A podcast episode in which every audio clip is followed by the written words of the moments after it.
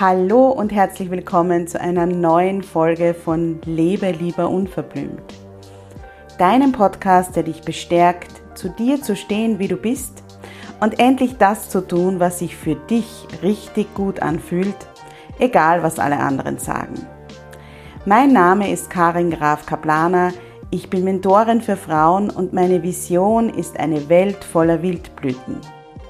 Eine Welt voller Frauen, die selbstbewusst für ihre Bedürfnisse und ihre Grenzen einstehen und sich kein Blatt vor den Mund nehmen. Ich begleite dich dabei, dass du in deinem stürmischen Alltag feste Wurzeln ausbildest und den Mut findest, aufzublühen. Denn nur so kannst du aktiv werden und die Dinge erreichen, die du dir sehnlichst wünschst. Hier im Podcast zeige ich mich als Mentorin ganz bewusst, echt und verletzlich und spreche ganz unverblümt über Themen, die oft ausgeklammert werden. Ich wünsche dir viel Freude beim Zuhören.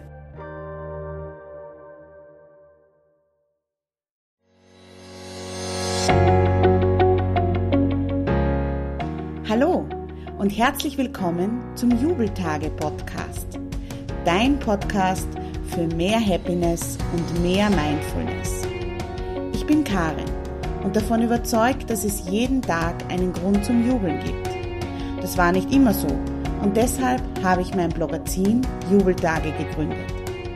Wenn du einen bewussten Lifestyle liebst und das Leben trotzdem in vollen Zügen genießen und feiern möchtest, dann bist du hier richtig.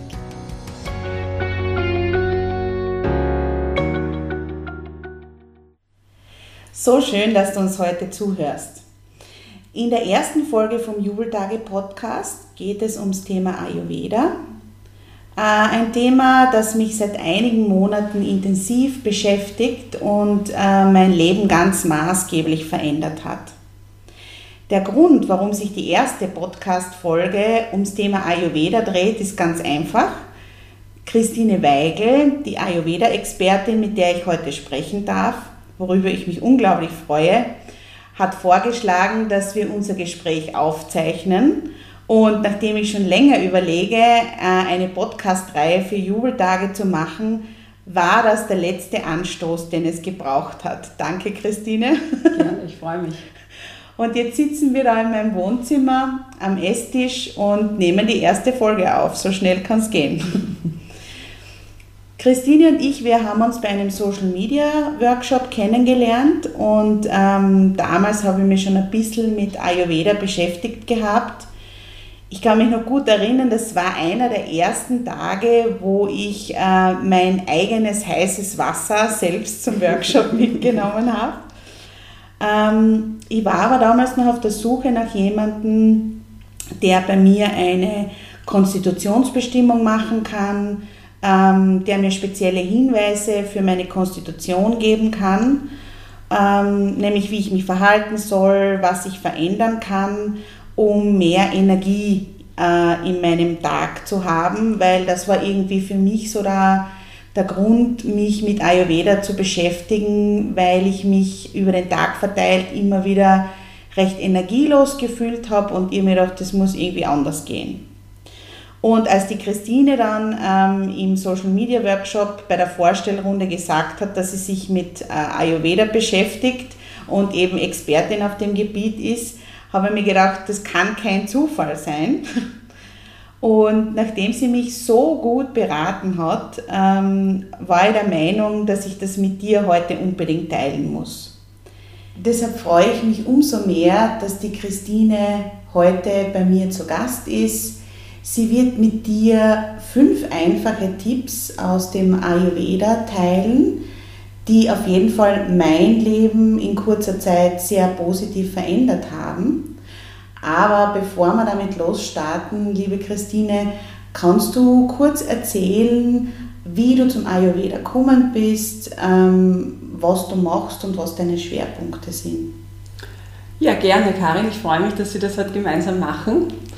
Ähm, ja, wie bin ich zu Ayurveda gekommen? Ja, eigentlich hat alles so, ich würde mal sagen, so vor ungefähr 15 Jahren, vielleicht ein bisschen länger angefangen. Ich habe ähm, Yoga begonnen zu praktizieren und bin immer tiefer in das Yoga gekommen, habe dann auch eine Yoga-Lehrerausbildung gemacht Und ja, wenn man mit Yoga zu tun hat, kommt irgendwann mal auch Ayurveda, weil es von der gleichen Richtung kommt, von den gleichen Schriften. Und habe dann ein paar Dinge umgesetzt und habe gemerkt, es tut mir sehr, sehr gut.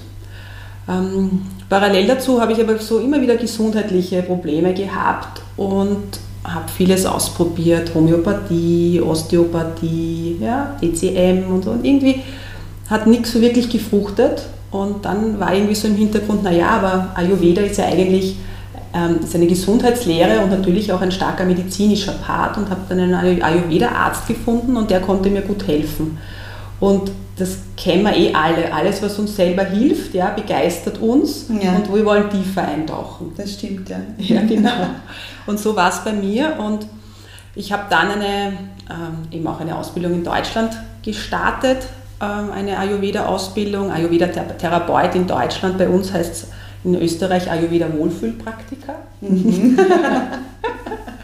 Weil wir eigentlich in der Prävention arbeiten oder wir arbeiten ja wirklich in der Prävention, also ja. in der Gesundheitsvorsorge, viel halt auch in der Ernährungsberatung.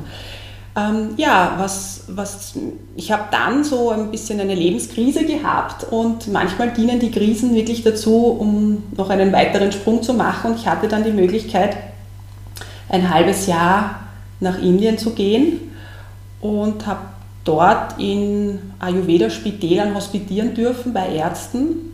Also war da wirklich so an der Quelle. Und ich finde halt immer, wenn man so irgendwie mit ähm, ja, Ayurveda zu tun hat, ist schon mal ganz gut, so in dieses äh, Heimatland zu gehen und zu schauen, ja. woher kommt es. Wobei Ayurveda heißt jetzt nicht gleich Indien, ja, also man kann das auch gut hier für uns in den, auf den Westen adaptieren. Ja, die ganzen die Ideen bzw. diese alte Lehre, 5000 Jahre alt.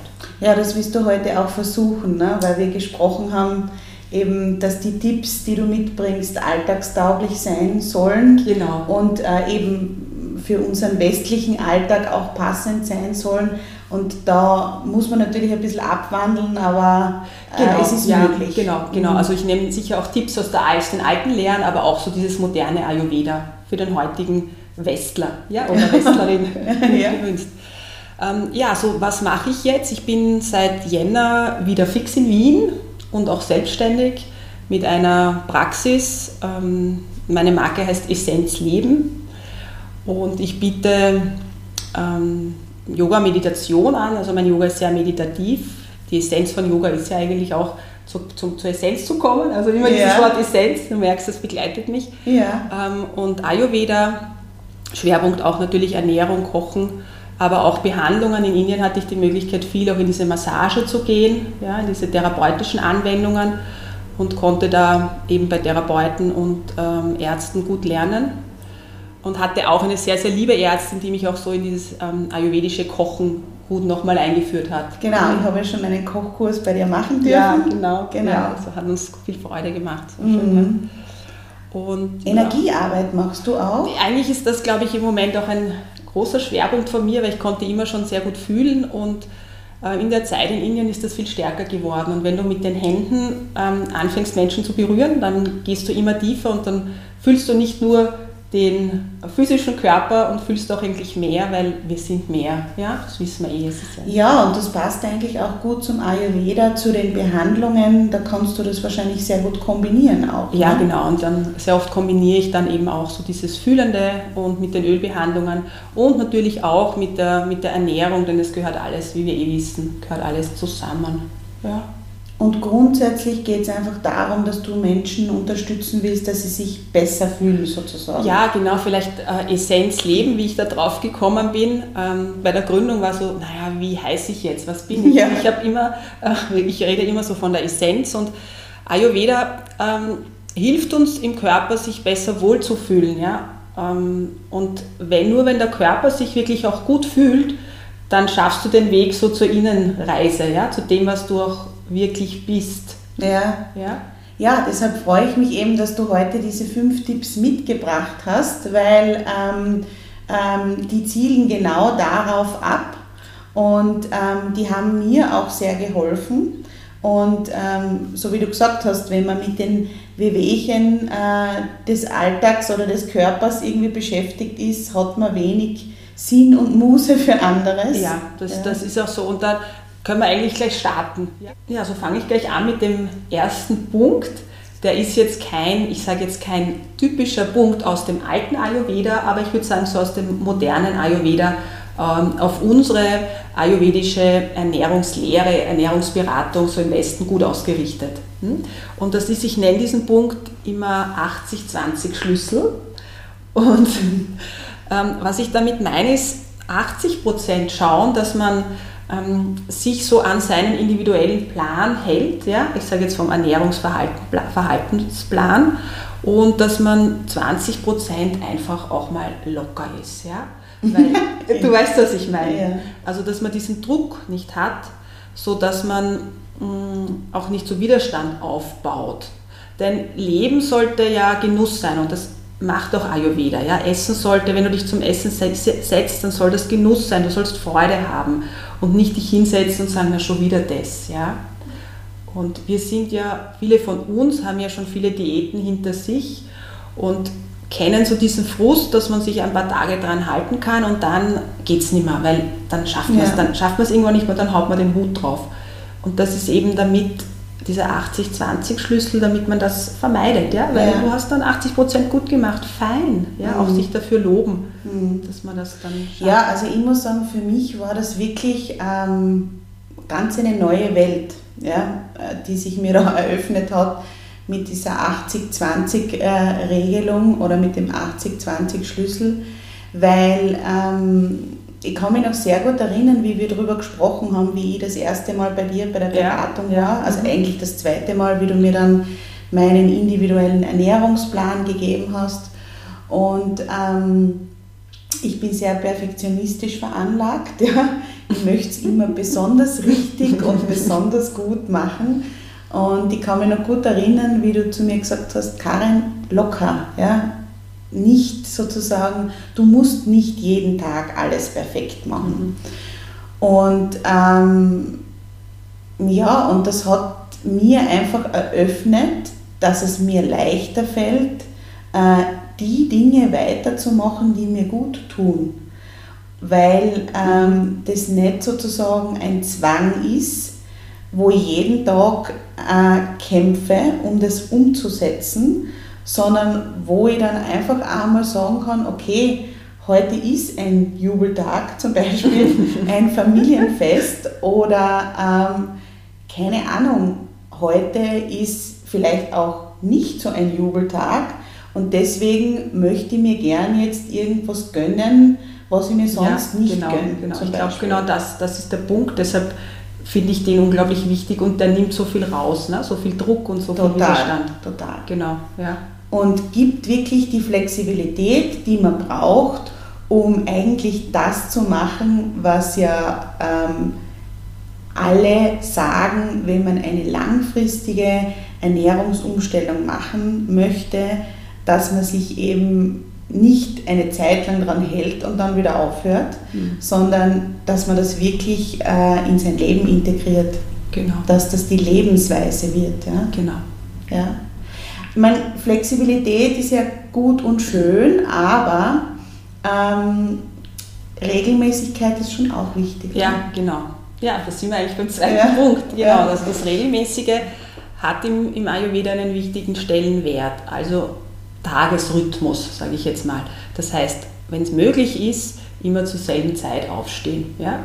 Ähm, Mittagessen. Mittagessen ist so zwischen 10 und 14 Uhr die beste Zeit, also wir werden jetzt wahrscheinlich nicht gerade schon um 10 Uhr Mittagessen, aber in dieser Zeit ist das Verdauungsfeuer, ja, das brennt am besten. Das heißt, wir können da unsere Nahrung am allerbesten verdauen. Ja. Abendessen auch schauen, dass man immer so in dem Zeitfenster schaut, dass man seine Nahrung einnimmt.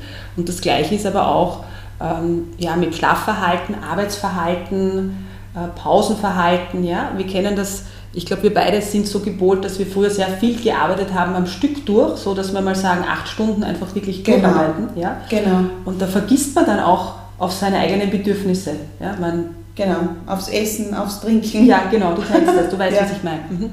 Und dass man versucht, sich bewusst diesen Tagesrhythmus ähm, so zu richten, dass er wirklich jeden Tag gleich ist, möglichst gleich ist. Mhm. Ja? Mhm. Das wäre ideal. Zum Beispiel das ideale äh, Schlaffenster oder der ideale Zeitpunkt oder die Zeit zum Schlafen ist im Ayurveda zwischen 10 Uhr am Abend und 6 in der Früh. Das hängt eben, ich weiß nicht, den Begriff Doshas, du kennst den, ja, mhm. ich erkläre es jetzt nicht näher, aber es hat halt einen tieferen Sinn, ja, warum das so ist, weil wir in dieser Zeit ähm, regenerieren. Das heißt, der Körper, die Körperzellen, da gibt es auch verschiedene Begriffe im Ayurveda, aber ich möchte jetzt nicht so tief darauf eingehen. Ja. Äh, in der Zeit regeneriert der Körper extrem gut. Wenn wir aber jetzt in die Nacht hineinarbeiten, dann sind wir in dieser Regenerationsphase wach und ja, der Altersprozess geht schneller und möglicherweise sind wir dann am nächsten Tag auch ähm, müde und schlapp. Ja. Ja. Also ich muss sagen, ich persönlich ähm, habe das ja eigentlich am Anfang ziemlich uncool gefunden. Ja? Also es war ja nicht unbedingt das, ähm, was ich mir so für mein Leben vorgestellt habe, weil ich mir gedacht habe, naja, und dann ist man ja nicht mehr flexibel und dann ist das nicht mehr lässig und dann kann man nicht mehr machen, was man will und so weiter. Ähm, mittlerweile, ich habe es ausprobiert, ja? ich habe dem Ganzen eine Chance gegeben, muss man sagen, habe es einfach ausprobiert und es war nach ein paar Tagen für mich schon so unglaublich spürbar, was es für einen Unterschied macht, wenn ich wirklich um 10 Uhr schlafen gehe und eben kurz vor 6 aufstehe ähm, und das eben, eben regelmäßig, weil ähm, ich glaube, wir tendieren wirklich alle dazu, ähm, einfach zum Beispiel zu wenig Schlaf zu kriegen. Mhm. Und ich bin ja arbeitende Mama und natürlich ist es so, ja, ähm, dass wenn die Kinder manchmal, es kommt selten vor, aber manchmal kommt es vor, erst um 9 Uhr schlafen gehen, dass ich mir denke, okay, jetzt habe ich nur mehr eine Stunde bis 10, das kann ja nicht sein. Also ich will jetzt schon noch bis 12 beim Computer oder beim Internet mhm. oder wo ja. immer sitzen. Ja. Ich weiß, was du meinst. Ja. ja. Und ähm, ja, und da bin ich einfach für mich draufgekommen, dass es für mich dann besser ist, mir zu überlegen, okay, die Schlafenszeit, die optimale wäre von 10 bis 6, weil ich dann, wenn ich zum Beispiel dann um 11 noch im Bett liege mit dem Handy und auf Instagram bin oder wo auch immer ähm, und schaue dann auf die Uhr und denke mir, oh, eigentlich sollte ich schon seit einer Stunde schlafen, dann mache ich mal einen Schritt zurück und denke mir, okay, ähm, bin ich müde? Mhm. Mhm. Und in den meisten Fällen ist die Antwort ja, ich bin müde. Und dann lege ich sofort das Handy weg und gehe schlafen. Und am mhm. nächsten Tag bin ich so glücklich drüber. Ja. ja. Und du kommst dadurch auch mehr in die Selbstwahrnehmung. Genau. Und ich glaube, nach ein paar Tagen merkt man auch, okay, die, ich habe vielleicht gestern Abend nur eine Stunde für mich gehabt oder zwei Stunden. Mhm. Ja? Aber dafür ist dann untertags der Energiepegel höher und ich kann dann untertags mir mal eine Stunde nehmen und bin nicht schlapp auf der Couch, sondern kann es aktiv für Buch lesen oder whatever. Genau, ja, so, genau so ist es. Ja. Genau so ist es.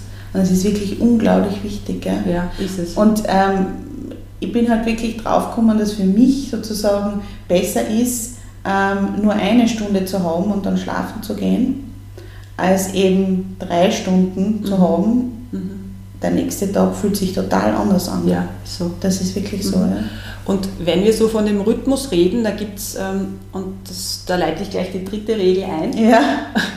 dass wir versuchen sollten, auch drei Mahlzeiten am Tag zu essen. Ja? Also Maximum drei Mahlzeiten. Und nicht versuchen, permanent zu essen. Was ich damit meine, ist zwischen den Mahlzeiten zu schauen, dass man Pausen einlegt. Mhm. Also so vier Stunden wären irgendwie ideal. Ja? Äh, es hängt schon auch, ich sage es jetzt schon auch mal individuell vom einzelnen Typen im Ayurveda ab. Ja? Es ist bei jedem ein bisschen unterschiedlich, aber generell kann man sagen, vier Stunden Pause wäre nicht schlecht. Äh, warum? Im Ayurveda reden wir, wenn wir so vom Verdauungssystem sprechen, oft vom Verdauungsfeuer, auch Agni, das ist das Sanskrit-Wort dafür. Und man kann sich das so vorstellen, dieses Feuer brennt im Normalfall, wenn unsere Verdauung in Ordnung ist. Und wenn wir permanent Feuer aufs, ähm, also Holz aufs Feuer legen, ganz, ganz viel, dann erstickt das Feuer und wird immer kleiner. Ja? Mhm. Und so ist es eigentlich auch, wenn wir ähm, permanent essen. Also bis sie was frühstücken, dann zwei Stunden später das nächste Weckerl, dann ähm, irgendwas, keine Ahnung, irgendein Kakao oder also, ja, das muss ja alles verdaut werden. Auch Getränke sozusagen. Auch Getränke. Ja. Im Grunde muss auch Wasser verdaut werden. Ja? Ja. Also im Ayurveda sagen wir das so. Und deshalb schon auch bewusst sein, was man sich so dazu führt und deshalb eben diese, diese Pausen versuchen einzulegen. Ja. Ja? Ähm, da muss ich sagen, ähm, bin ich erst am Ausloten. Also das Ja. finde ich gar nicht so leicht, ähm, zu schauen, wie viel soll oder kann ich zur jeweiligen Mahlzeit essen, Mhm. dass ich dann ähm, nach vier Stunden wieder Hunger habe. Mhm. Mhm. Also das ist wirklich, weil wenn ich zu viel is, dann habe ich noch vier Stunden keinen Hunger. Wenn ich zu wenig is, habe ich noch zwei Stunden wieder Hunger. Ja. Ja. Also ähm, Da kann ich was, da kann ich dir jetzt was Theoretisches dazu mal sagen und dann was Praktisches. Ja? okay, super. Ich finde es immer wichtig, dass man ja die Theorie nimmt, aber dass man das, das, Prakt- das Praktische dann auch umsetzt, Ja. logischerweise, oder umsetzen kann. Und äh, Ayurveda sagt, isst zu einer Hauptmahlzeit so viel, wie in beide Handflächen hineinpasst. Also wenn du die Hände nebeneinander legst, Handflächen Okay. weit aufmachst. Äh, und zwar so, dass ein Drittel fest ist, damit ist gemeint Getreide, Reis, so. Hm? Ein Drittel flüssig, damit ist aber eher gemeint auch flüssiges Gemüse. Ja, wenn man Gemüse kocht, das ein bisschen saftig gekocht ist. Und ein Drittel lass frei, damit das Feuer brennen kann. Oder wir sagen auch Doshas arbeiten können. Hm?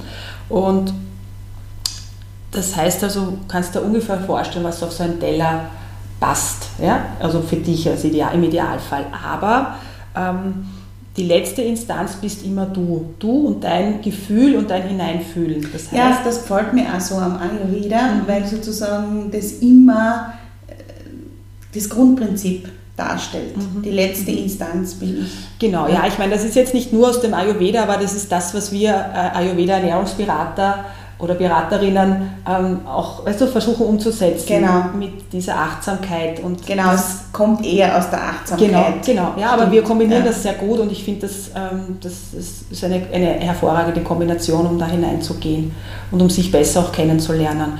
Und wenn du wirklich keinen Hunger bei einer Mahlzeit hast, dann lass die Mahlzeit auch einfach mal aus, weil das ist das Zeichen, dass irgendwas nicht stimmt mit deinem Verdauungsfeuer. Ja? Und ähm, Also dass es zum Beispiel zu viel war bei der letzten Mahlzeit oder dass irgendwie was nicht passt, äh, das, weiß ich nicht, manchmal fühlt man sich ja, irgendwie... ja, aus irgendeinem so- Grund die, die Nahrung davor nicht ordentlich verdaut worden ist, von der vorigen Mahlzeit noch ein Nahrungsbrei im Verdauungsfeuer ähm, ähm, ja, am Verbrennen ist. So, und dann, herummartert. genau, genau, genau, genau, genau. Und wenn würden wir dann essen, wenn noch was im Apparat drinnen ist. Haut man wieder was drauf. Genau, und Mhm. dann passiert es, dass halt diese Toxine im Körper bleiben und wir kriegen Blähungen und das stinkt. Und ja, es ist einfach so diese, ja, es ist unser Ja. Verdauungsapparat, der einfach auch sauber gehalten werden sollte. Ja? Also so, so kann man das sehen. Ja. Mhm. Ja, wir haben jetzt relativ viel darüber geredet, über die Regelmäßigkeit und ähm, auch darüber, wann man essen soll. Ähm, Im Ayurveda ist aber auch die Beschaffenheit von Essen wichtig, oder? Genau, genau. Also ganz, ähm, ich sage jetzt ganz ähm, basic, Mhm. das Basic-Wissen von Ayurveda, das jeder durchziehen kann, weil sonst ist Ayurveda sehr individuell, aber wir können jetzt natürlich nicht so individuell auf jeden eingehen, außer auf dich, Karin, auf dich kann ich individuell eingehen. Genau. Ähm, aber ganz global könnte man sagen, was das Wichtigste ist, ist, dass wir versuchen einmal im ersten Schritt warm zu essen und warm zu trinken. Ja? Ähm, damit ist wirklich gemeint gekochte Dinge, am Herd gekocht, ja? damit, das die, damit da schon mal Feuer drinnen war, weil es dann einfacher für, ist für unser Verdauungsfeuer, das Essen zu verdauen. Ja? Weil da haben wir wieder dieses Agni, dieses Verdauungsfeuer.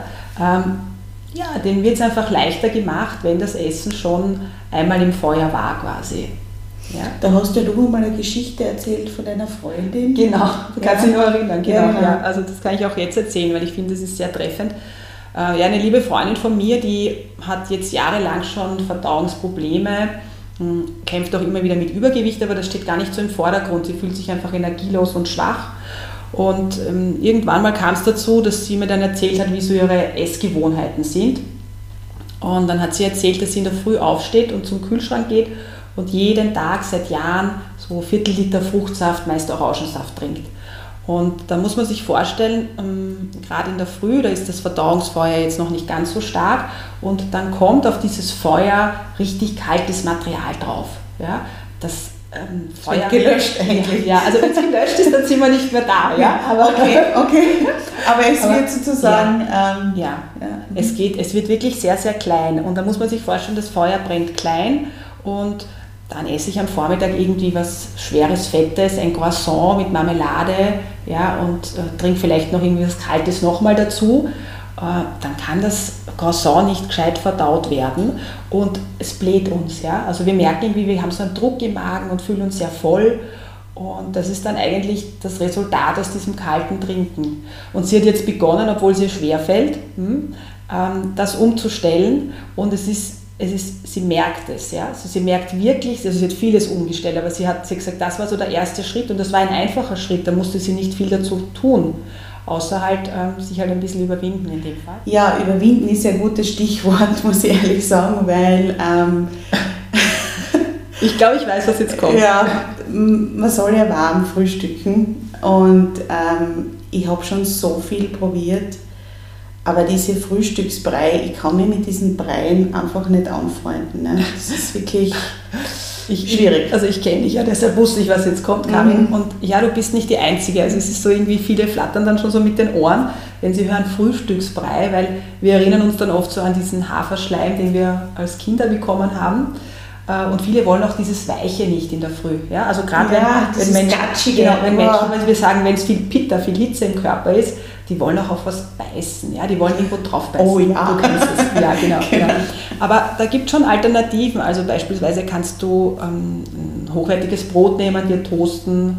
Ich glaube, das machst du auch gern. Genau, mhm. genau. Was auch möglich wäre, und das äh, lieben auch die Kinder, Waffeln machen. Und da kann man auch variieren, zum Beispiel mit Kichererbsenmehl. Ja? Du kannst wirklich Variationen machen und schmackhaft. Ja, ja das wäre wirklich, ja. wirklich auch eine Alternative für euch. Mhm. Da fällt mir jetzt auch noch was ein und zwar, ähm, es ist ja gerade Sommer und ähm, weil du gesagt hast Kinder, aber nicht nur Kinder, ich nehme mich da nicht aus. Ähm, wenn man jetzt sagt, wie wir vorher gesagt haben, keine Zwischenmahlzeiten und außerdem nicht eiskalt, ist halt das Eis am Nachmittag wahrscheinlich jetzt nicht unbedingt das Tollste, oder? Gehört das dann zu den 20 Prozent? Also prinzipiell ist es mal so, ähm, Leben soll Genuss sein. Ja? Also das sollte, von dem sollte man mal ausgehen und sich alles zu streichen, was einem Freude macht, ähm, ist nicht so der Idealfall. Ja? Und ich, ich gerade beim Eis, ich esse gern Eis. Ja? Und das war auch eine Frage an meine Ayurveda-Ärzte in Indien. Und die haben dann auch geschmunzelt und haben dann auch so gesagt, naja, also quasi ab und zu ist es schon okay. Äh, außer du hast wirklich ähm, Probleme im System. Also wirklich, wenn du wirklich Verdauungsprobleme hast, die wirklich schon, ähm, ich sage jetzt einmal, auch zu Schmerzen oder zu Beeinträchtigungen, ja, Beeinträchtigungen mhm. führen, dann, dann wirklich Obacht und aufpassen. Aber ansonsten, wenn das ab und zu mal ist, dann ähm, ist es kein Drama. Ayurveda hat ein paar ähm, ähm, Empfehlungen, also wo man Nahrungsmittel nicht miteinander kombinieren sollte. Und eine ist davon, man soll heißes mit kaltem nicht vermischen. Das heißt, es ist jetzt nicht ideal, wenn du etwas Heißes trinkst zum Beispiel und dann ein Eis isst. Aber bezüglich, weil so deine Frage auch ist, soll ich das Eis so vielleicht am Nachmittag essen oder ja, halt eher zum Mittagessen? Genau. Da haben wir, glaube ich, auch schon mal drüber gesprochen oder mit einer anderen, glaube ich, Klientin war das auch mal Thema. Ähm, es ist da eher von Vorteil, sage ich jetzt mal, wenn du es nach, also zur Mahlzeit isst oder bei der Mahlzeit dabei. Ja, aber halt eben aufpassen, dass vorher nicht gerade der heißeste Kaffee zum Beispiel das Abschluss der Mahlzeit war und dann esse ich noch ein Eis. Das wäre nicht ideal, auch nicht gut okay, Okay, aber so kann man dann zumindest die, die Pause einhalten. Genau. Weil mhm. wenn man jetzt das ja. am Nachmittag ja. als Zwischenmahlzeit isst, ja. Dann hat man sozusagen äh, zweimal 20 Prozent. Genau. Ja, wobei es ist schon auch so, dass es natürlich ähm, sehr individuell ist. Das heißt, es gibt schon auch Typen im Ayurveda, die am Nachmittag eine Kleinigkeit essen dürfen oder vielleicht sogar auch sollen. Ja? Also ich möchte nur damit sagen, es gibt dann schon auch Ausnahmen. Ja? Klar, so. klar. Mhm. Mhm. Mhm. Okay. Und ich glaube, da ist es auch hin, da ist es wieder so wichtig, oder das ist das, was ich merke, immer dieses Hineinfühlen und dieses Achtsam-Sein mit sich. Und das ist eigentlich mein Abschlusspunkt, der, mm, der glaube ich, auch meinen Weg so begleitet hat, meine Reise mit dem Ayurveda. Ja? Und ähm, es ist mir einfach auch wichtig, dass wenn man mal zu Ayurveda kommt und das dann auch lebt, das dann auch zu versprühen. Und gemeinsam mit diesem Versprühen bringe ich immer das, diese Achtsamkeit auch mit, also diese Achtsamkeit im Nähern, weil es auch mein Weg war. Und damit meine ich, dass wir uns ähm, wirklich, wenn wir uns zu unserem Essen hinsetzen, bewusst sind, dass das jetzt Nahrungsaufnahme ist. Ja, mein, das hat, macht für mich, ich beschäftige mich auch schon seit circa fünf Jahren intensiv mit Achtsamkeit mhm. ähm, und habe da mehrere Ausbildungen und so weiter gemacht. Und es ist wirklich so, dass es für mich einen sehr, sehr großen Unterschied macht. Ich habe mir das jetzt angewöhnt, dass wenn ich mich zum Essen setze, dass ich mich kurz zurücklehne und ähm, einen Blick auf den Teller mache, was ist da drauf, ähm, vielleicht sogar überlege, wo kommt das her, ähm, wo ist das produziert worden und das gibt mir wirklich diesen Moment, dass ich nicht zum Essen mich hinsetze und gleich zum Reinschaufeln anfange, ja. total unbewusst, sondern das bringt mich wieder in dieses Bewusste zurück. Ja, genau. Ja. Und ich meine, wir haben ja auch, ich kann mich erinnern, als ich Kind war, äh, bei den Großeltern einer Freundin wurde immer gebetet, ja. Aber vor dem Essen. Vor dem Essen. Also dieses Innehalten, äh, dem Essen jetzt auch irgendwie so die Kraft noch einmal geben. So, ja? ja, und auch die Dankbarkeit, genau. dass überhaupt was genau. zum Essen da genau. ist. Ja. Ich meine, wir leben ja im Moment eher im Überfluss. Genau. Das heißt eher im Überfluss, total im Überfluss. Aber ähm, trotzdem kann man dankbar dafür sein, genau, dass es uns Fall, so gut geht. Ja. Und weißt du, auch aus ayurvedischer Sicht ist dieses ähm, einen schönen Ort aussuchen, wo man isst. Jetzt nicht irgendwo in der Arbeit ins Kammer gehen und schnell sein Weckerl runterschlucken, ja, so, mm, ja? Mm. sondern sich wirklich einen schönen Platz machen, schön decken, schön anrichten, Zeit nehmen und in Ruhe auch essen, weil auch das hat wieder Einfluss aufs Verdauungsfeuer. Wenn ich was schnell esse ja, und in der Hektik bin und mit dem Gedanken eigentlich gar nicht beim Verdauen, dann ist das, schwächt das unser Feuer. Und das Essen kann nicht so gut verdaut werden, ja, ob wir es jetzt glauben oder nicht. Ja? ja. Weil es klingt ja irgendwie, naja, warum? Aber es ist wirklich so. Ja. Mhm.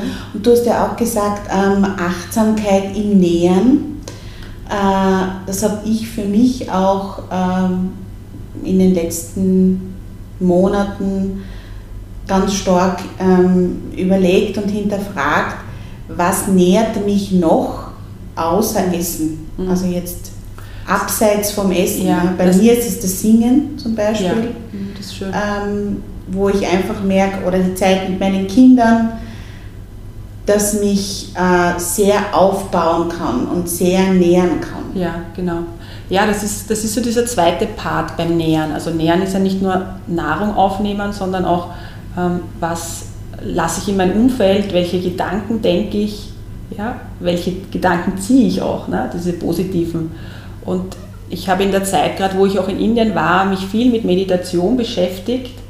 Und so glaube ich, dass es eben auch dazu gehört, zu dieser Achtsamkeit im Nähern, dass man sich auch einmal am Tag hinsetzt und sich bewusst wird, was, was denke ich denn, was kommt denn da überhaupt so rein? Ja? Also, und, und was wähle ich aus, was lasse ich da, was lasse ich weiterziehen? Und dass man in unserer schnelllebigen Zeit im Ayurveda sprechen wir da, äh, geht es viel um Elemente, ja, dass in einer Zeit, wir in einer Zeit sind, wo viel Luft und Raum ist und wir fliegen manchmal davon. Wir brauchen aber die Erde, also wir brauchen das Erdelement ja. und nicht das Luft- und Raumelement. Und wenn wir uns einmal am Tag so ein bisschen da auf uns wieder konzentrieren und fokussieren, ähm, dann gibt uns das die Möglichkeit, immer mehr in dieses Wahrnehmen gehen. Und Ayurveda hat viel mit Wahrnehmen zu tun, weil wir schauen uns an, welche Eigenschaften hat der Körper, welche Eigenschaften hat das Lebensmittel und welches Lebensmittel passt jetzt wirklich zu mir vom Geschmack, von der Eigenschaft. Ja, ja und ähm, für mich ist es total zum, ja, eigentlich zum Credo geworden, dass ich erst dann, wenn ich mir etwas bewusst bin, erst dann kann ich was verändern. Mhm. Solange ich unbewusst Dinge mache, kann ich nichts verändern. Und deshalb ist auch dieses, ähm, dieses Innehalten und dieses ähm, zuzuhören, was meine Gedanken mir sagen. Ja. Und das ist oft nicht lustig, wenn man drauf kommt, was die Gedanken nicht. einem sagen. Ja. Äh, das ist für mich wirklich der Beginn, um sich Dingen bewusst zu werden und die dann zu verändern. Ja. Ja, und weißt du, was das Schöne ist, und das passt jetzt auch gut, ähm, Ayurveda heißt das Wissen vom Leben. Ja? ja. Und ich finde, das rundet jetzt auch irgendwie so ab, äh, das passt zu dem, was du gesagt hast, dass man das auch weiß und sich Dinge bewusst wird. Ja, ja weil es auch allumfassend ist. Also es betrifft alle Bereiche. Ja. Es betrifft den Körper, die Ernährung, die Gedanken, äh, den Geist, die, die Seele, ja. das eben das Allumfassende. Genau. Und eben auch nicht zu unterschätzen, dass viel Wissen ja auch eigentlich in uns steckt, also ins Hineinhorchen gehen. Das stimmt, das stimmt, genau, genau. Ja, also wie gesagt, du hast mich mit Ayurveda begeistert. Ich das hoffe, dass wir die Hörerinnen auch sozusagen, weil du früher gesagt hast, versprühen, ja, ja. auch ein bisschen begeistern konnten und einfach neugierig machen konnten. Und freue mich einfach unglaublich, dass du bei mir warst. Ich meine, es wird immer eine ganz, ganz besondere Podcast-Folge sein, weil es war die erste Jubeltage-Podcast-Folge. Und die war mit dir, Christine. Vielen Dank. Freut mich total. Für mich war es auch eine totale Freude. Vielen, vielen Dank. Das war sie, die erste Podcast-Folge. Vielen, vielen Dank fürs Zuhören. Wenn dir die Folge gefallen hat, freue ich mich, wenn du sie mit deinen Freunden und Bekannten teilst. Dadurch unterstützt du mich unglaublich. Folge mir auch gerne auf Instagram at Jubeltage oder schau am Blog vorbei www.jubeltage.at. Dort kannst du auch kommentieren. Es gibt einen Blogpost zum Interview mit Fotos und ähm, Links und Hinweisen. Und am meisten freue ich mich natürlich, wenn du beim nächsten Mal wieder dabei bist. Und bis dahin, lass uns das Leben feiern.